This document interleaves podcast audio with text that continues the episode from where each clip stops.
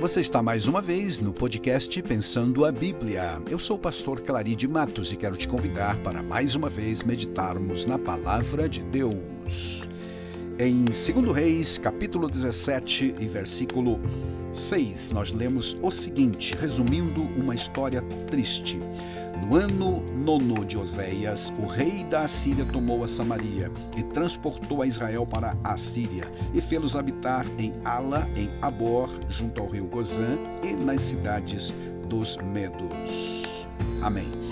Como disse este versículo triste, resume a conquista do rei Salmaneser em relação a Judá, desculpe, a Israel, o reino dos, do, do, do norte, cuja capital era Samaria. Este reino do norte que teve 19 reis, em nove dinastias diferentes, todos fizeram o que parecia mal aos olhos do Senhor, conforme registra a Bíblia Sagrada. Apenas o Jeú, que foi direcionado por Deus para cumprir a ordem do Senhor, mesmo assim ainda falhou, conforme 2 Reis, capítulo 10, 29 e 31. O reino todo durou 209 anos de 931 a 722. É este o ano, é este o tempo que esta lição hoje está focando, 722 antes de Cristo. Nas últimas meditações que temos trazido aqui nos episódios passados, nós temos falado sobre o plano de Deus para Israel em meio à infidelidade da nação, ou seja, mesmo diante de toda a infidelidade de, da nação Israel, Deus continuava com seu plano sem diminuir o seu amor, a sua misericórdia e a sua graça. Tanto é verdade que durante este período terrível de idolatria, de desvios espirituais da nação do norte, Deus ainda levantou profetas como Amós, como Oséias, transmitindo mensagens diretivas de advertência para que o povo voltasse aos caminhos do Senhor. Oséias, por exemplo, foi usado por Deus até mesmo em dramatizar eh, uh, o amor de Deus pelo, pela nação. Deus orientou o profeta que casasse com uma prostituta que lhe era infiel. Mais que uma vez ela fugiu de casa, ele foi atrás dela, demonstrando este amor perdoador, aceitando-a completamente em amor, para ilustrar verdadeiramente numa analogia ou numa alegoria que o amor de Deus é imperturbável, mesmo com os pecados de toda a nação. Porém, não tem jeito, um dia realmente acontece a, a, cobrança, um dia a fatura chega e o cativeiro aconteceu. E quando nós falamos de cativeiro, estamos nos referindo à realidade de alguém que está preso, que está em situação de reclusão forçada, imposta por alguém. É o caso aqui. Nos casos, então, dos cativeiros mencionados na Bíblia, trata-se de, de, de Israel experimentando as terríveis agruras promovidos por nações inimigas que invadiram, conquistaram e os levaram para fora de seu território, impondo-lhes inclusive as habituais condições que os conquistadores imperiais dos tempos antigos normalmente praticavam, não é, é mesmo? Estes cativeiros ou aprisionamentos tribais e nacionais eram causados normalmente pelas ações expansivas das potências imperiais sobre os reinos ou nações mais fracas. Porém, no caso de Israel, e o que vai acontecer também com o próprio Judá, uns 100 anos depois deste, deste episódio, é por conta do pecado do povo, a impenitência do povo é que causou. Deus os entregou, literalmente diz a Bíblia Sagrada, aos seus conquistadores, mais do que uma simplesmente uma expansão territorial da nação no caso do Império Assírio. Contudo, então, repetindo, no caso do cativeiro de Israel, Reino do Norte, que é o nosso foco neste estudo, foi o pecado persistente, impenitente, grosseiro da nação contra o Senhor, o causador principal do cativeiro. É o que lemos em 2 Reis, capítulo 17, verso 7, por exemplo. Isto aconteceu, diz o texto, porque os israelitas adoraram outros deuses, pecaram contra o Senhor, seu Deus, que os havia tirado da terra do Egito e livrado do poder de Faraó, rei do Egito. Ou seja, a nação já tinha um histórico, já tinha um conhecimento da mão de Deus, do amor de Deus, da libertação de Deus, mesmo assim não perseveraram em servir o Senhor. Este pecado consistiu em abandonar o culto verdadeiro a Deus e passarem a adorar outros deuses, bem como praticarem os costumes pagãos copiados daquelas nações que o Senhor Deus mesmo havia proibido e banido de Canaã. O relato de, do autor, em segundo Reis 17, 7 a 12, descreve vários comportamentos reprováveis, perversos mesmo, que o povo estava demonstrando já por muitos anos. Como vimos, o, ano, o reino todo durou 209 anos. A lista fala de pecados secretos, idolatria, tanto interna, portanto, quanto externa, ostensiva, todos abomináveis aos olhos do Senhor.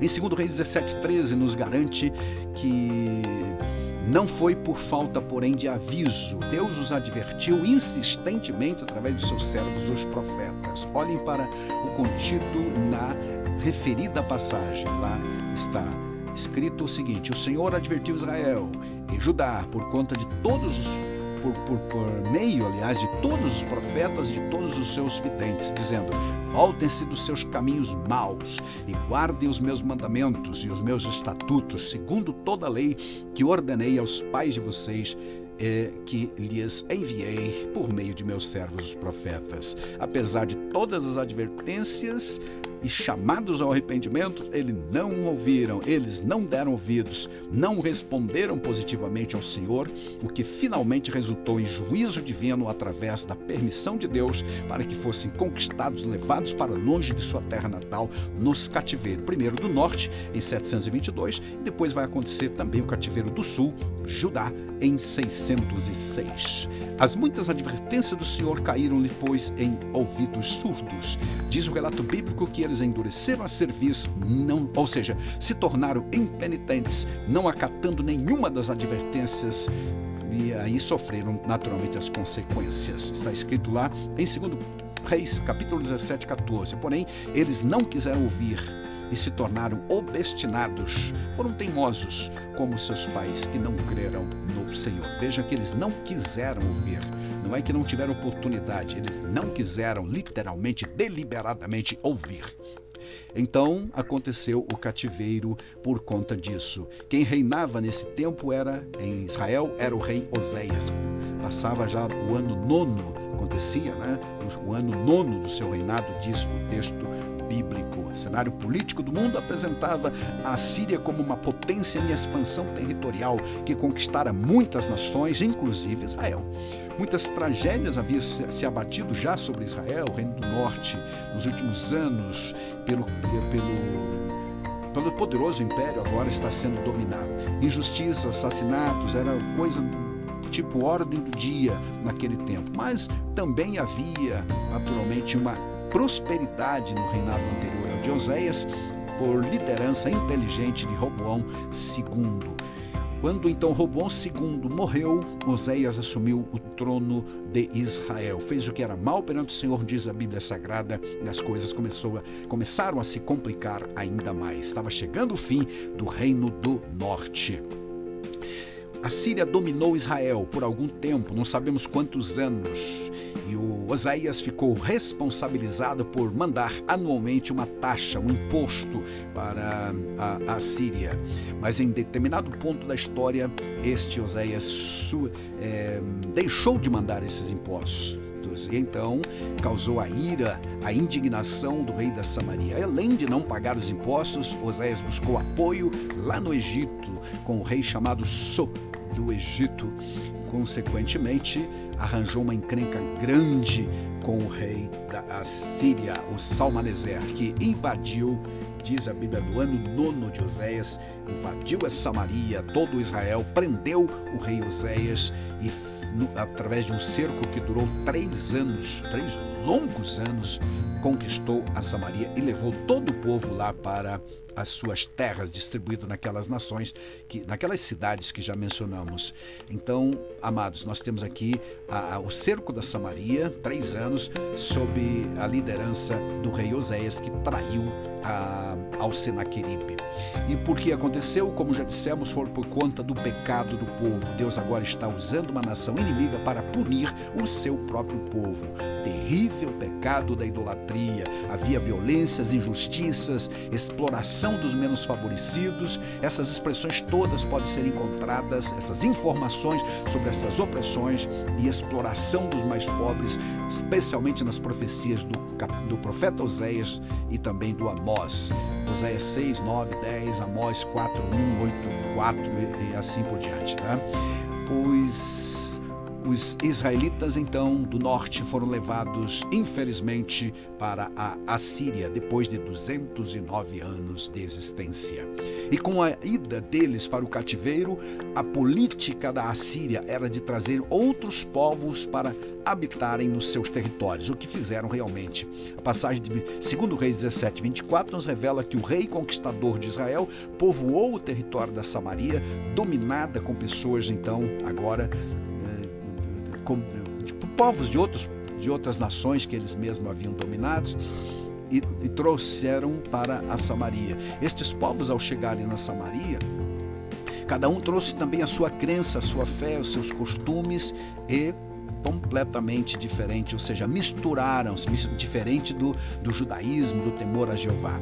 O objetivo dessa política da Síria da época era enfraquecer as nacionalidades, ou seja, o sentimento nacionalista para evitar também futuras rebeliões e enfraquecimento das províncias. O texto diz: o rei da Síria trouxe povos da Babilônia, de Cuta, de Ava, de Ramate e de Sefarvaim e os estabeleceu nas cidades de Samaria em lugar dos israelitas. Eles tomaram posse de Samaria e habitaram em suas cidades.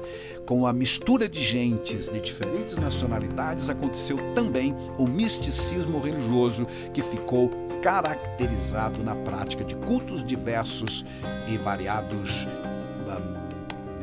para vários deuses, conforme 2 Reis, capítulo 17, versículos 29 a 30. No Novo Testamento, vamos então encontrar uma Samaria, um povo samaritano sendo odiado pelos judeus, eles não se comunicavam por conta de que entendiam que era um povo misto, por conta dessa mistura racial, esse misticismo todo.